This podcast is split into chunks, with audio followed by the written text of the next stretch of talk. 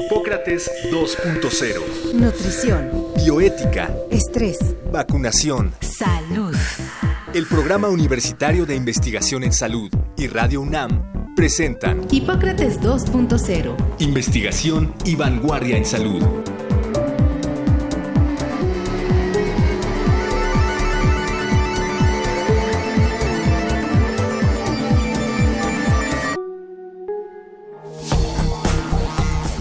La investigación es el conjunto de acciones que se llevan a cabo para ampliar el conocimiento de algo en particular y responder alguna duda o resolver problemas específicos directa o indirectamente. Existen diversos tipos de investigación en función del campo de conocimiento, el objetivo y la aplicación. De igual forma, las herramientas metodológicas son muy variadas. La investigación científica se distingue por aplicar un conjunto de pasos ordenados llamados método científico, que permite la obtención de nuevo conocimiento. En las ciencias de la salud, la investigación científica tiene muchos campos de acción y aplicaciones que incluyen la búsqueda de conocimiento básico que explique la forma o la función de alguna estructura, órgano, sistema o medicamento la investigación de fenómenos clínicos a partir de la observación directa de pacientes y la investigación del comportamiento de las enfermedades en la población. Hoy en Hipócrates 2.0 hablaremos sobre la investigación en salud, sus componentes, estrategias e importancia.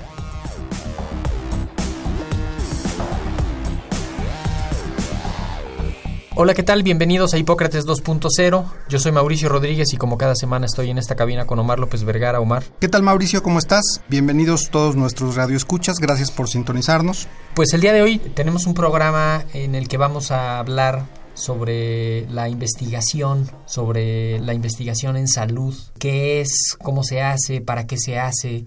Y lo vamos a tratar de vincular con algunos aspectos que hemos tratado en otros programas. Siempre estamos hablando de investigación, siempre estamos hablando de descubrimientos, de aplicaciones, de trabajos publicados, de libros, y quizá no siempre nos quede claro cómo se hace la investigación, qué es, qué no es, eh, cómo se interpreta y pues vamos a tratar de entrarle a eso en los siguientes minutos. Así es, Mauricio. La investigación es un, tema importante. La Universidad Nacional Autónoma de México dedica un porcentaje importante de sus recursos a la investigación y pues uno de repente se preguntaría ¿por qué se haría investigación? ¿Por qué una universidad que se, sea realmente una universidad tiene que hacer tiene que hacer investigación y cómo la investigación particularmente de salud pues lleva a esto que finalmente conocemos como medicina o tratamientos basados en evidencias que quiere decir que si tú tratas a un paciente, hay como una cantidad de artículos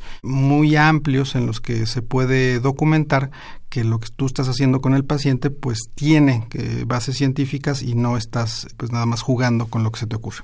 La primera pregunta que podríamos responder sería eh, qué es la investigación y para qué sirve y, algunas definiciones dependiendo de los autores que se revisen vamos a encontrar en términos generales que la investigación pues es una serie de aproximaciones metodológicas con las que se responde una pregunta que se planteó después de hacer una observación. Obviamente hay investigación en todos los campos del conocimiento. Hace observaciones, plantea preguntas averigua cómo resolver estas preguntas, cómo abordarlas y con el resultado de eso contesta las preguntas o plantea nuevas preguntas y así sigue avanzándose. Entonces, la investigación es un proceso, no sé si multidimensional, pero es un proceso que tiene muchos puntos de inicio y de llegada en diferentes momentos, alimenta el conocimiento mismo y alimenta eh, muchas otras ramas que ahorita vamos a, a ir atendiendo. Habría que pensar también, Mauricio, en un poco de historia al respecto. En algunos programas hemos hablado, hablado sobre ciertos tratamientos que finalmente se ha demostrado que no tienen ninguna eficacia. Tocamos en algún momento brevemente la homeopatía que pues en los últimos años, en las últimas décadas se ha demostrado que realmente no sirve para nada o más bien no han podido demostrar los investigadores que sirva para algo. Retomando retomando esto de la historia, en la antigüedad, antes de la revolución cartesiana, quizás, que es donde empieza la ciencia, Mauricio, ¿me equivoco? La ciencia no existía plenamente y los investigadores o las personas que atendían enfermos se basaban básicamente en la observación. Si a alguien eh, se le ocurría que haciendo sangrías, entonces el paciente iba a mejorar y de hecho veía un par de pacientes que haciéndole una sangría, es decir, cortándole las venas de una manera metódica este, y recolectando un poco de sangre, mejoraban. Entonces, de ahí deducían que los pacientes iban a mejorar y entonces se aplicaba un tratamiento generalizado a base de sangrías. Esto en la historia de la medicina pues sucedió con muchísimas cosas que en este momento se consideran pues aberrantes. No, pero partía de esas observaciones, muchas veces de conocimientos prácticos que se heredaban de unos a otros. Quizá hasta Hipócrates es donde tenemos como la primera evidencia de observaciones clínicas específicas y justamente él trataba de primero como tratar de predecir qué iba a pasar o qué, qué estaba ocurriendo con el enfermo y también plantear acciones concretas que habían demostrado ser efectivas, ¿no? En el caso pues del grupo con el que trabajaba y de la experiencia que fueron adquiriendo. Después se fue perfeccionando, se fue pues justamente encontrando que había que tomar la experiencia para tener las nuevas preguntas y poder plantear soluciones. En, en particular, la investigación en salud pues tiene como finalidad generar conocimiento siempre en, beneficio de la, de la salud, ¿no? Eh, ya sea la salud humana, la salud animal, la salud del planeta, podríamos pensarlo cuando vemos el impacto del medio ambiente en la salud y el impacto del hombre en el medio ambiente y generando estos conocimientos se pueden plantear mejoras y en los últimos años, en, comparación con estas dimensiones de miles de años, pero en los últimos 200 años, pues es cuando se ha avanzado muchísimo en materia de, conocimiento y se ha generado justamente porque se ha sistematizado la investigación en salud, que eso es uno de los, de los primeros requisitos, ¿no? que se tiene que sistematizar las observaciones y la manera de obtener los datos para poder usarlos, interpretarlos, divulgarlos y ponerlos a consideración del gremio del, y poderlos retar en el buen sentido, que los reproduzcan otros. Sí, y esta sistematización es muy estricta, muy, pero muy estricta y se ha vuelto cada vez más, creo, a través de los años. Eh, uno podría pensar en estas cosas que circulan por Internet respecto a que, por ejemplo, el veneno de escorpión cura el cáncer, ¿no? Y en realidad, para que algo se pudiera afirmar así en la comunidad científica, se tendrían que hacer estudios que tardarían muchos años, es decir, se tendría que seleccionar una muestra aleatoria, se tendría que hacer un experimento con un grupo que se sometiera al veneno de escorpión, otro grupo que no se sometiera, evaluar los resultados, que los resultados sean estadísticamente significativos, lo cual es, muy complicado, que además de esta muestra se repliquen los estudios internacionalmente, que pues, empiecen los científicos a argumentar unos en contra de otros y, decir, criticar sus estudios, porque también los estudios se critican y pues severamente, ¿no, Mauricio? Es decir, manda un estudio y lo replica y dice, no, tu investigación no sirve por tales cosas. Yo me acuerdo en la universidad decían no hay un estudio perfecto y efectivamente pues no lo hay.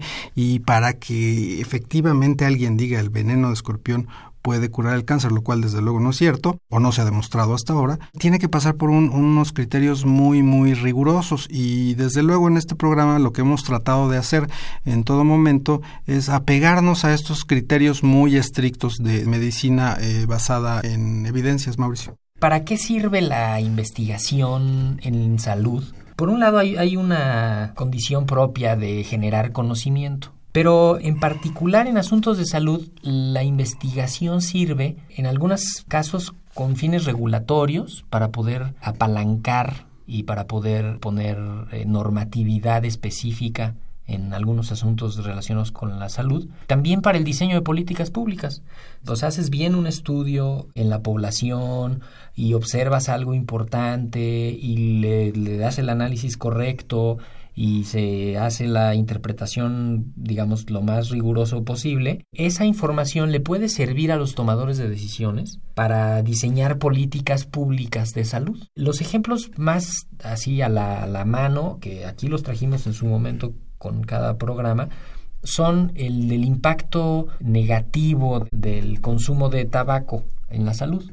Se empezó a usar el cigarro de manera casi indiscriminada Varios años después salieron los primeros estudios grandes que decían que eso era algo nocivo para la salud. Cada vez se fue obteniendo más información al respecto, al grado que se tiene una política de restricción impositiva y de normatividad muy pesada sobre eh, este tipo de productos porque se ve que tienen un daño importante en la salud, no solo del individuo, sino de la colectividad y las finanzas del Estado, ¿no? Incluso. y digamos ahí esos estudios de investigación sirvieron para eso. También veíamos hace poco los estudios de investigación en las autopsias que habían tenido resultados importantes para identificar nuevas enfermedades, para vigilar el comportamiento de algunas enfermedades y ahí está otra de las aplicaciones claras, ¿no? O sea, son muchas vertientes en las que hay salida cuando se hace bien la investigación, cuando se diseña no necesariamente un protocolo de intervención, sino observar algún fenómeno. Observar o hacer alguna encuesta o algún censo, como la encuesta epidemiológica que te da ciertas prevalencias, es decir, cuántas personas en México, qué porcentaje sufre de trastorno obsesivo compulsivo, por ejemplo. Este, alguna vez platicábamos con el doctor Humberto Nicolini que una de las enfermedades mentales o la enfermedad mental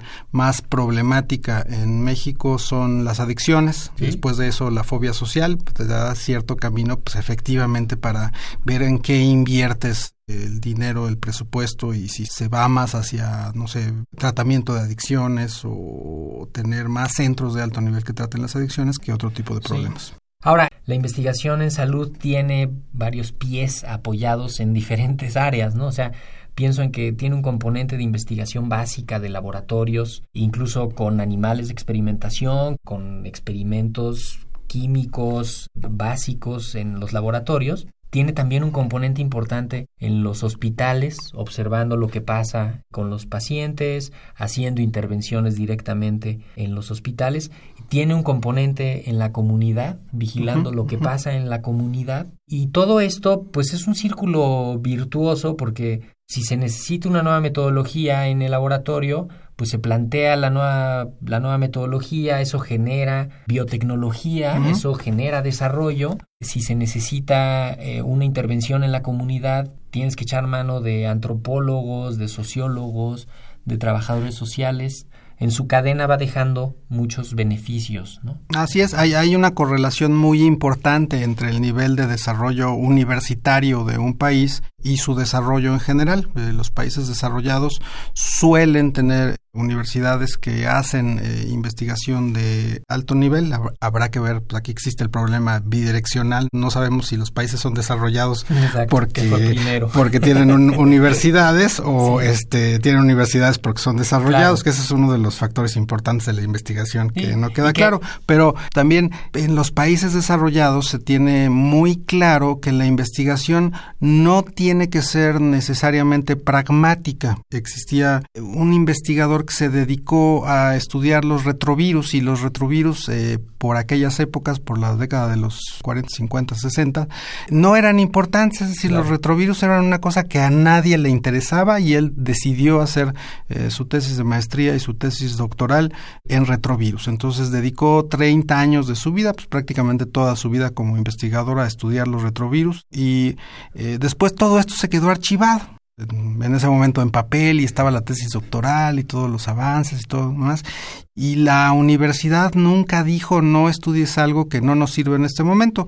Unas décadas después apareció eh, el VIH, que es un retrovirus, y a lo único que se pudo recurrir fueron a estas este, investigaciones. Si no hubiera habido estos 30 años de investigación previos, pues entonces estaríamos 30 años atrasados este, en el manejo del VIH. Y eso es importante porque en muchas ocasiones se critican de repente los presupuestos que pueden dedicarse a la investigación pura en áreas que pueden parecer que no son productivas dentro de este esquema muy capitalistoide, pero que a la larga resultan ser un arma importantísima en el desarrollo de, un país, particularmente en, la salud pública. Y, que, y que el país mismo tiene que tener manera de determinar las prioridades en su, en su agenda de investigación y tiene que balancear su agenda de investigación para optimizar los recursos que tenga.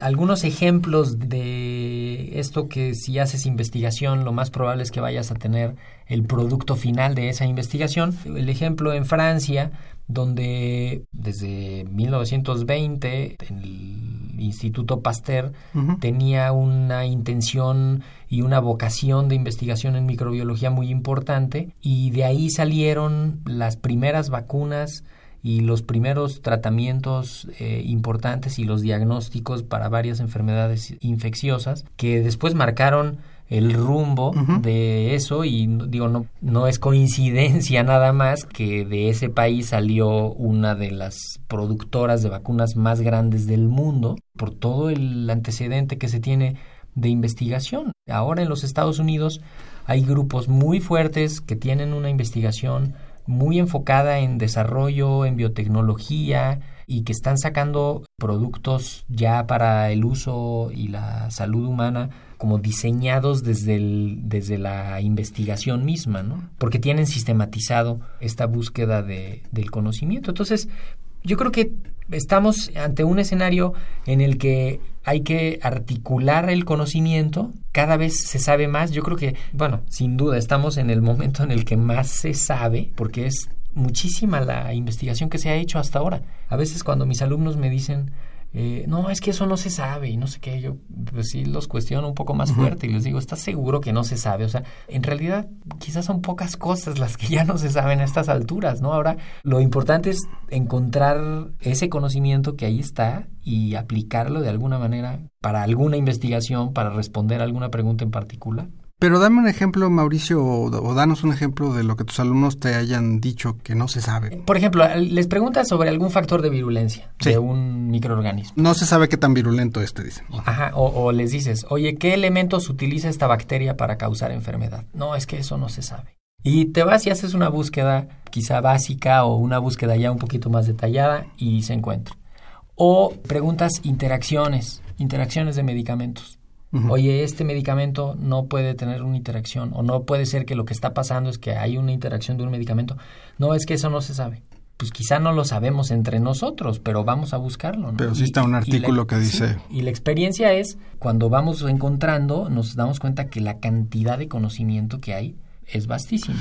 Una pregunta que a mí siempre eh, me tortura, digamos, Mauricio, es eh, ¿qué tanto se conoce del cuerpo humano? Porque también lo que tú mencionas, no sé qué tanto sea algo de bluff, digamos, que estamos en un, en un momento muy privilegiado y que estamos muy avanzados. A lo mejor eso pensaban en la, en la Edad Media, ¿no? este, no, yo creo que sí se sabe muchísimo. ¿tú, ¿Tú crees y estás convencido de que sobre el cuerpo humano lo sabemos casi todo? Pues sabemos muchísimo, o sea, sí por ejemplo, el cerebro, el cerebro es algo Quizá el cerebro es el de lo que tenemos un menos información, pero la fisiología está descrita en cosas ya a niveles moleculares. Por ejemplo, se sabe perfectamente cómo funciona el páncreas, no hay duda de algún mecanismo. prácticamente está descrito. Lo que ahora se está, es en lo que se trabaja es en describir ya situaciones específicas, condiciones específicas, pero de describir de qué está pasando, el cerebro tiene un componente importante que todavía no se sabe, pero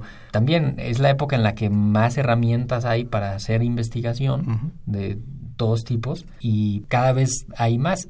Quizá dentro de 40 años alguien que oiga este programa va a decir, mira ahí creían que... Creían que estaban, que sabían todo. sabía mucho y todo, ¿no?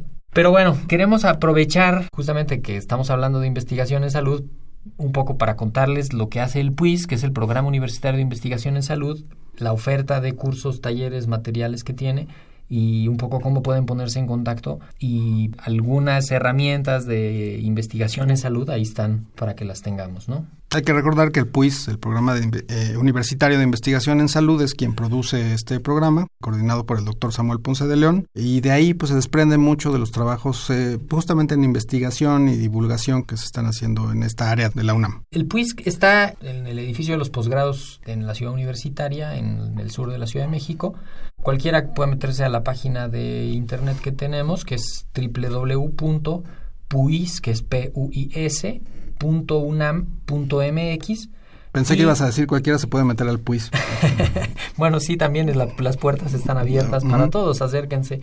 Hay una serie de cursos, ahorita en particular está un, eh, un, curso taller de metodología de la investigación y estadística inferencial. Justamente se le da a los estudiantes las herramientas eh, metodológicas para plantear una investigación y algunos de los principios básicos de la estadística. ¿Este curso está abierto al público? ¿El público general puede tomarlo? Está abierto al público. También hay un curso en línea sobre ciencia regulatoria en medicamentos y dispositivos médicos. Queremos contribuir con ese curso a enriquecer la cultura de las ciencias regulatorias, que ha cobrado mucha vigencia en los últimos años, qué se necesita para registrar un medicamento, cómo se hace, cómo es la normatividad, cómo se tiene que ir eh, abordando todo eso hay una participación importante en el Seminario Permanente de Bioética, que es un evento que ocurre el tercer jueves de cada mes, a las 5 de la tarde, en el Auditorio Guevara Rojas de la Facultad de Medicina de ahí de la UNAM también. Donde está involucrado generalmente el doctor Ponce de León, el doctor Arnoldo Kraus. Exactamente. Eh, ¿Quién más, Mauricio? Casi siempre ellos dos y un invitado que aborda un tema sobre pues algún aspecto bioético, algún conflicto bioético, un tema relacionado con eso y lo desarrollan junto con los otros ponentes durante el transcurso de ese seminario. Así es, por ejemplo, la muerte asistida es algo que debe legalizarse o que no debe legalizarse, ¿no? Y pues tenemos estos dos este, grandes científicos que están dirigiendo este seminario permanente y pues hay, que asistir, ¿no? vino, también Patricio Santillán, se acordarán del, programa que hablamos de bioética, y también él participa ahí activamente. Hay un diplomado dirigido a médicos generales para preparación del examen nacional de aspirantes a las residencias médicas, que resulta en un, en un diplomado muy importante de actualización en medicina general, que lo coordina el PUIS hasta las fechas previas al examen. Estamos articulando un plan universitario de control de la resistencia antimicrobiana con otras instituciones, otras entidades de la misma universidad y hospitales de la ciudad y de, otros, de otras ciudades del país. Siempre hay convocatorias a premios es cosa de estar buscando por las fechas que uno esté interesado o alguno de los temas que se esté abriendo ahí en la página siempre están muy a la vista los las convocatorias a premios. Y la producción propiamente de libros que también se trata de articular ahí a autores de diferentes instituciones y disciplinas. Se acordarán que platicamos aquí con la doctora Tere Fortul y, incluso con el doctor Ponce de León sobre los efectos de la contaminación atmosférica en la salud que es uno de los libros que está publicado por el PUIS. Acaba de salir de la imprenta un libro sobre avances y perspectivas de la investigación clínica en México también, que lo coordinaron el doctor Juan Ramón de la Fuente y el doctor Ponce de León. Estamos terminando ya prácticamente buscando la impresión de un libro sobre vacunas. Ese libro entiendo que lo escribiste tú, Mauricio. Ese lo escribí yo con el doctor Ponce de León y estamos acabándole los últimos detalles. Entonces, son una serie importante de, de convocatorias, de pues, actividades que tiene el PUIS. Hay que acudirlas, para eso las tenemos. Para eso las tenemos. y todo esto para abonar, pues justamente a la investigación en salud. Así se articula la investigación en salud. No solo es el que está con sus pacientes, el que está con sus ratones, el que está con sus matraces, sino pues también articulando a todos, porque solo así nos vamos a fortalecer pues repetimos la página del Programa Universitario de Investigación en, Salud, la página web que es www.puis puis.unam.mx. Ahí van a encontrar toda esta información de los cursos. Interesante particularmente el de metodología de la investigación, porque pues siempre los alumnos y los investigadores mismos tienen como muchas dudas respecto a sistemas de investigación y si su investigación está bien corrida. Es decir, es un tema complicado, ¿no? Este, y bueno, la idea de que esté abierto a todo público es, es interesante. Así es. Y bien, esto fue todo por hoy. Eh, la próxima semana vamos a estar platicando de qué, Omar. Vamos a estar platicando con la doctora Zoraida García sobre ciencia forense, sobre una nueva licenciatura que hay en la UNAM, mm, así se llama, licenciatura en ciencia forense, que incluye pues este muchas eh, materias que hacen de estos licenciados una especie de CSIs mexicanos. Exacto. Pues escúchenos la próxima semana en Hipócrates 2.0. Eso es todo por hoy. Gracias. Agradecemos al doctor Samuel Ponce de León, coordinador del PUIS y coordinador académico de esta serie. El Programa Universitario de Investigación en Salud y Radio UNAM agradecen tu escucha. Te esperamos la siguiente semana para platicar sobre lo último en materia de salud e investigación en Hipócrates 2.0. Investigación y vanguardia en salud. Se despiden de ti en la producción Patti Gamboa, Héctor Castañeda y Alejandra Gómez. Hipócrates 2.0. Radio UNAM. Experiencia sonora.